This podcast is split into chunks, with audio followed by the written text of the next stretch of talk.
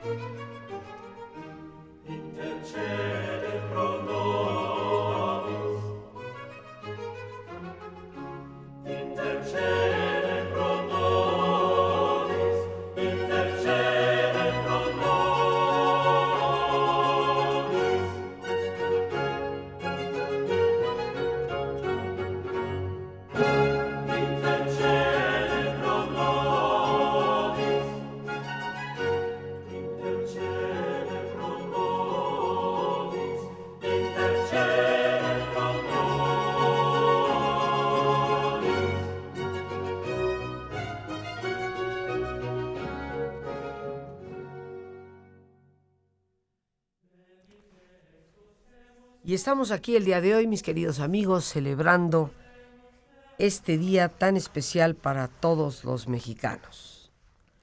El día de María, en su advocación de Guadalupe. Este acontecimiento que transformó a una nación y que sigue transformando a muchísimas personas a través de la fe la esperanza, el amor. Y hemos estado escuchando pues una música dedicada precisamente a la Virgen de Guadalupe en el año 1764. Los maitines para la Virgen de Guadalupe, su autor Ignacio de Jerusalén, mexicano, que aquí en nuestro país dedicó esta música a esta que es madre de los mexicanos, reina de México, emperatriz de América, y que como en algunas ocasiones lo hemos mencionado, coincidiendo en un 12 de diciembre en este programa, nos trajo un mensaje muy especial. Y yo diría un mensaje verdaderamente único. Todos sabemos algunos de los datos de historia de lo que hoy celebra nuestro país. Y haciendo un poco de memoria, recordemos a ese Juan Diego,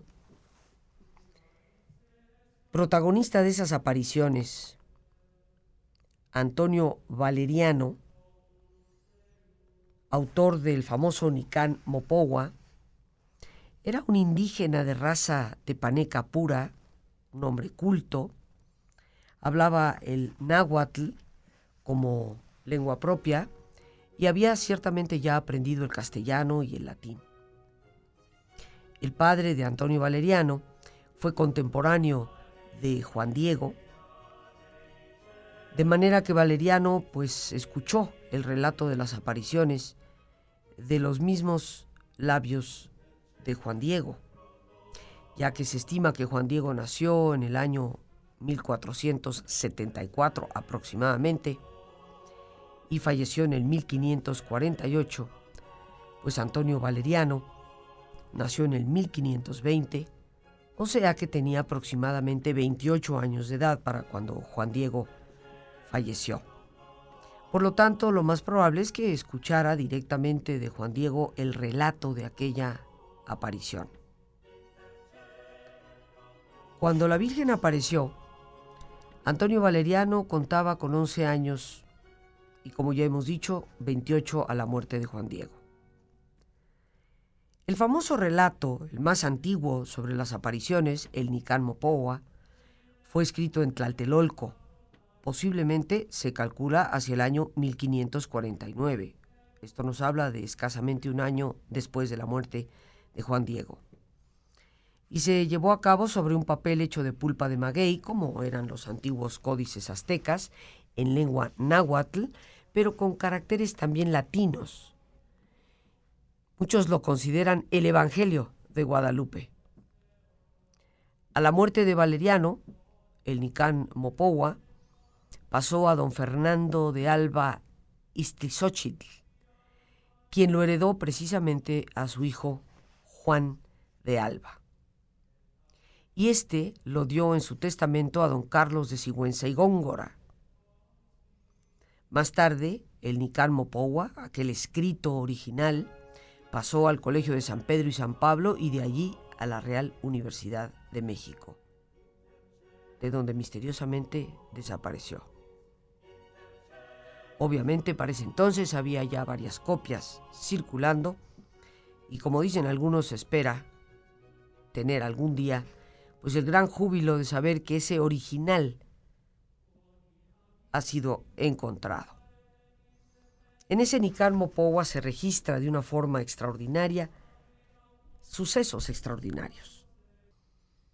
Pero afortunadamente, como decíamos, existían ya algunas copias porque habiendo estado en manos de Fernando de Alba, el bachiller Luis Lazo de la Vega lo mandó a la imprenta en el año 1649.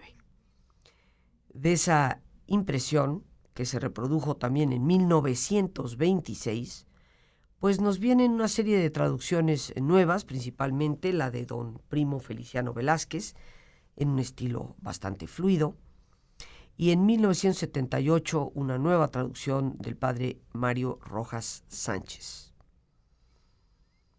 Tenemos pues esta herencia, mis queridos amigos, que viene desde la antigüedad. Pero existe también otra relación antigua de las apariciones, y también en lengua náhuatl, llamado el Inin Wei Tlamahuitzotzin, que pudo ser obra de un canónigo, Juan González, que fue precisamente intérprete de Fray Juan de Zumárraga y de Juan Diego. Se estima que esta obra fue escrita hacia el año 1580 y esta está en la Biblioteca Nacional, ha sido traducida también por el padre Mario Rojas Sánchez, que como eh, decíamos, pues nos facilitó ya una traducción actualizada en 1978. Mucho podemos decir, queridos amigos, sobre este día, para los que somos católicos, un día muy especial, un día muy especial para, para el país.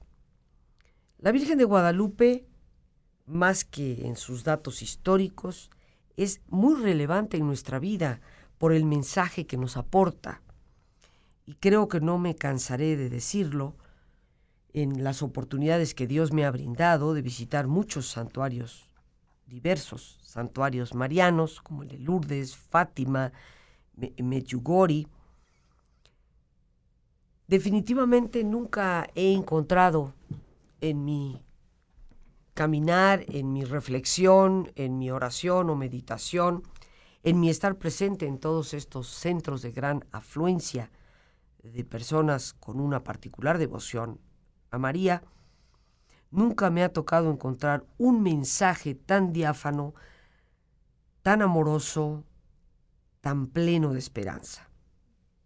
Es más, creo que con la franqueza que siempre me ha unido a ti, a quien te considero tan cercano, tan amigo, tan familia, puedo decirte que algunos de los mensajes que se nos dan en otros centros marianos de devoción, fuera de lo que es este lugar tan especial del Tepeyac, muchos de esos mensajes eh, me parecen tristes, me parecen faltos de esperanza, me parecen a veces hasta ajenos de lo que es María, que da un sí total.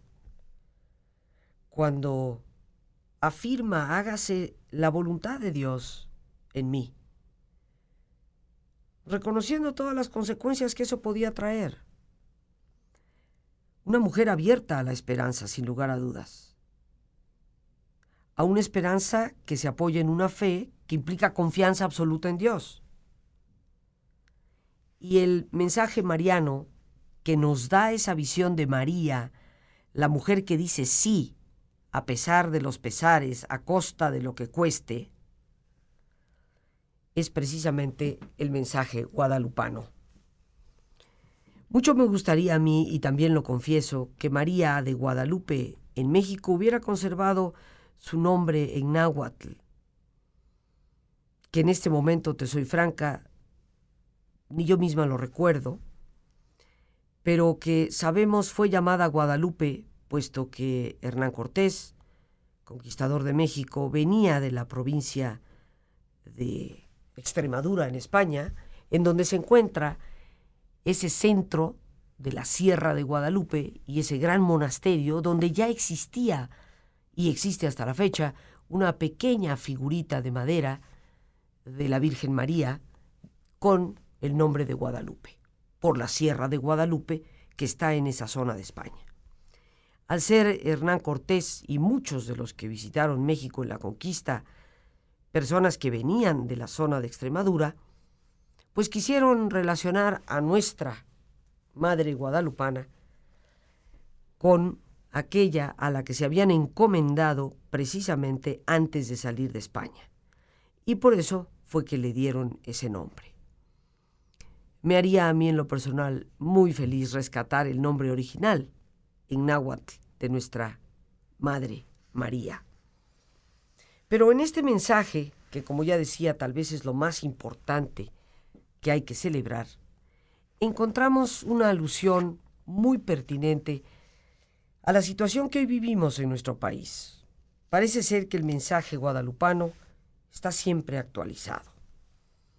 En este diciembre, cuando encontramos a tantas y tantas personas a nuestro alrededor, sintiéndose inseguras, con mucha incertidumbre hacia el futuro, con mucho malestar por esta inquietud política que prevalece en tantos, en estos momentos cuando la autoestima como mexicanos parece no estar enraizada de verdad en una gran fortaleza, sino que tiembla ante los grandes y fuertes vientos que soplan de todas partes, pues en este momento de tal vez crisis de identidad que podemos padecer, cuando nos encontramos en estos extremos y parece que hasta nuestro país retumba entre un ir y venir del uno y el otro, nuestra autoestima padece, nos sentimos pequeñitos. ¿Hacia dónde irá el rumbo de este barco llamado México? ¿Somos nosotros realmente capaces de sacar esto adelante? Y habría que evocar las palabras de Juan Diego, cuando le dice a María, te ruego encarecidamente, señora y niña mía, que a alguno de los principales, a algún conocido, respetado y estimado, le encargues que lleve tu mensaje para que le crean. Porque yo, yo soy un hombrecillo, soy un cordel, soy una escalería de tablas, soy cola, soy hoja, soy gente menuda hacer nuestro ejercicio de relajación, como siempre, pidiéndote que te pongas cómodo y en una posición cómoda con tus ojos cerrados, si te es posible hacer el alto completo y total. Respira profundamente y toma conciencia del entrar y el salir del aire en tu cuerpo. E imagina cómo al inhalar te llenas del oxígeno que nutre todas tus células y cómo tu mente en ese aire que inhalas se llena también de serenidad. Al exhalar, así como tu cuerpo se libera de toxinas, imagina cómo tu mente se libera de todas las tensiones y preocupaciones. Respira profundamente.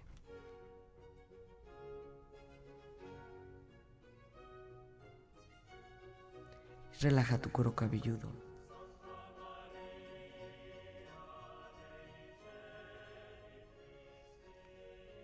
Relaja tu frente, tus párpados, tus mejillas, todos los músculos que cubren tu cabeza, toda la piel que cubre tu cara.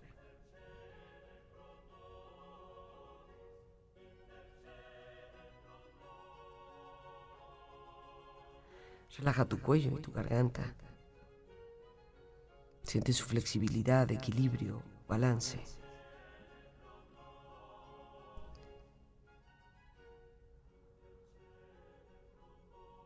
Relaja tus hombros, brazos y manos, así como tu espalda. Siente una agradable sensación de relajamiento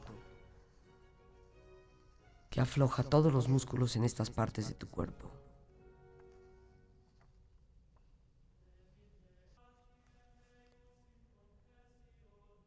Relaja tu pecho exterior e interiormente.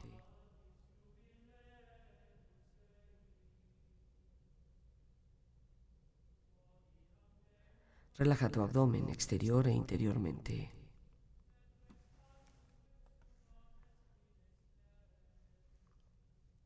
Relaja tus muslos, tus rodillas, tus pantorrillas y tus pies. Con tu cuerpo profundamente relajado, proyectate mentalmente a un lugar ideal para el descanso. Crea una escena llena de belleza y de paz. Imagina sus colores, sus sonidos, sus aromas y siente estar ahí.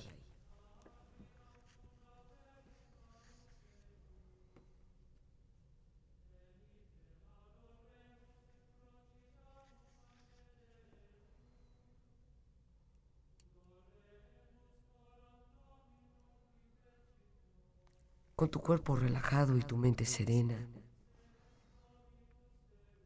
Evocamos algunas de las palabras que resuenan de la humildad. Mi niña, mi niña Guadalupe, de lindos ojos y rostro dulce. Da la paz, la justicia y la prosperidad a nuestro pueblo. Bendice a nuestras familias. Guíanos siempre al verdadero Dios por el que se vive, para que así podamos llevar a todos alegría y paz, que solo pueden venir de la bondad de Dios.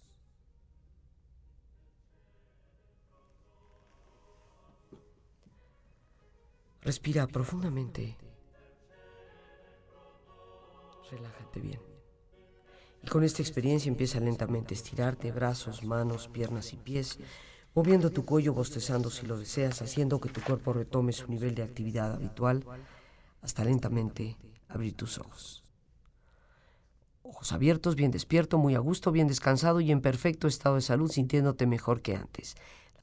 Y hablando de ese mensaje tan especial, de esas voces de Juan Diego, considerándose el hombrecillo, el cordel, la escalerilla de tablas, la cola, la hoja que fácilmente es llevada por el viento, soy gente menuda. Y tal vez coincide con la forma en que muchas veces nosotros los mexicanos nos sentimos en este mundo tan lleno de conflictos y donde aparece este mensaje tan importante. Pero María responde, y yo creo que en ese responder no solo responde a Juan Diego, responde a todos nosotros que hoy precisamente ante las condiciones del país nos debatimos en muchas cosas inciertas.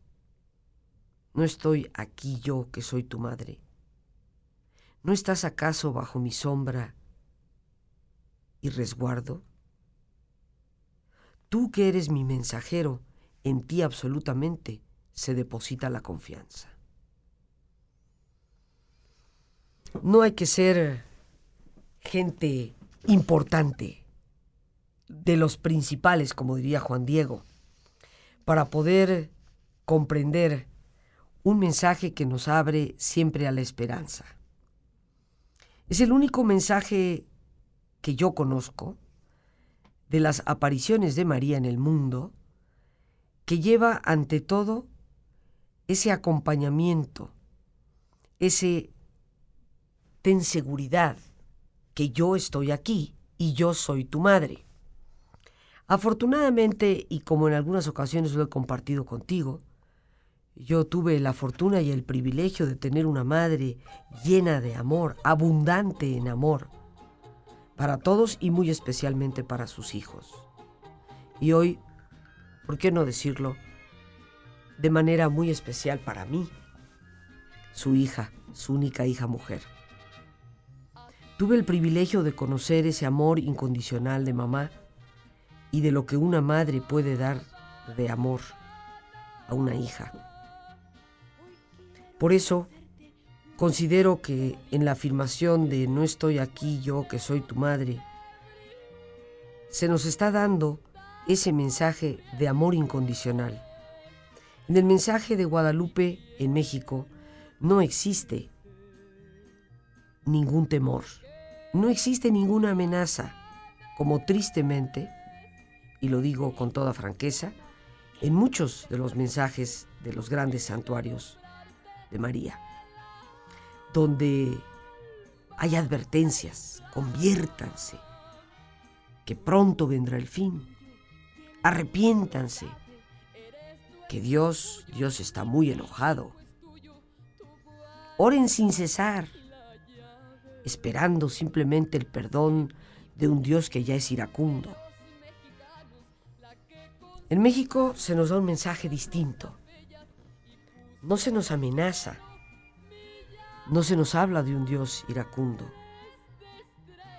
Se nos habla de un Dios por el que se vive, con las palabras de Guadalupe, Madre del Dios por el que se vive por el que tenemos precisamente entusiasmo en la vida, por el que somos capaces de obtener fortaleza, confianza en nosotros mismos para seguir adelante.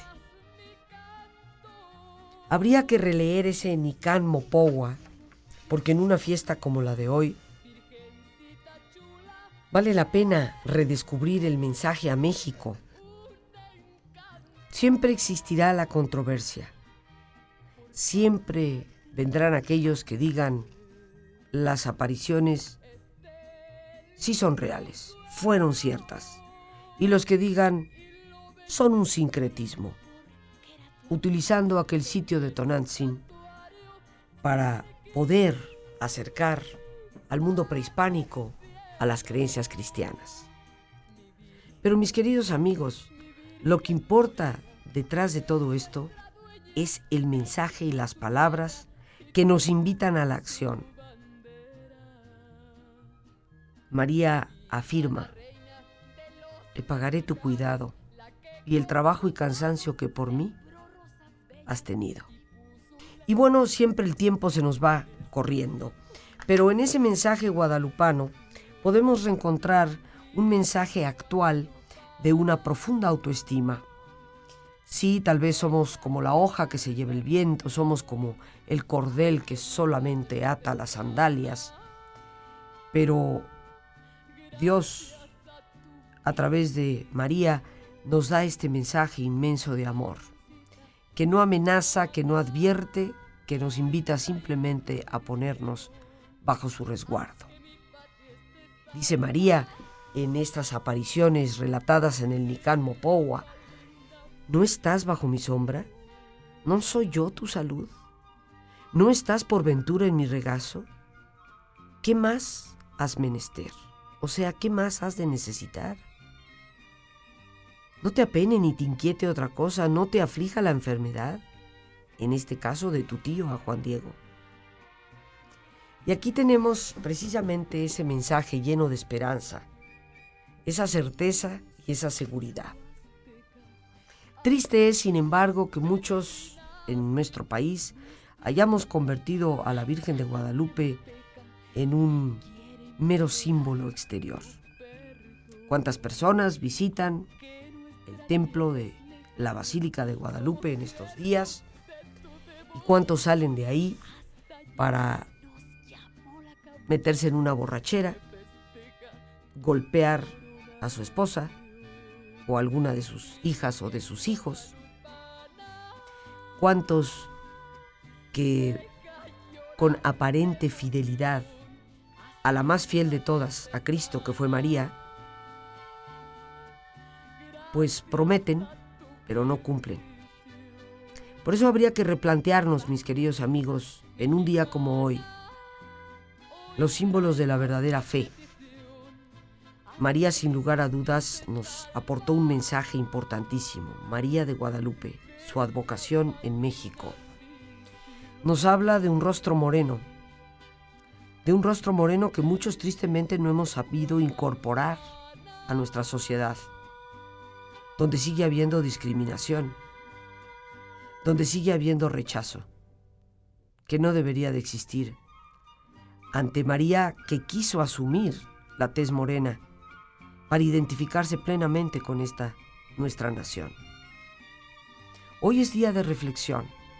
¿Hasta dónde hemos logrado realmente incorporar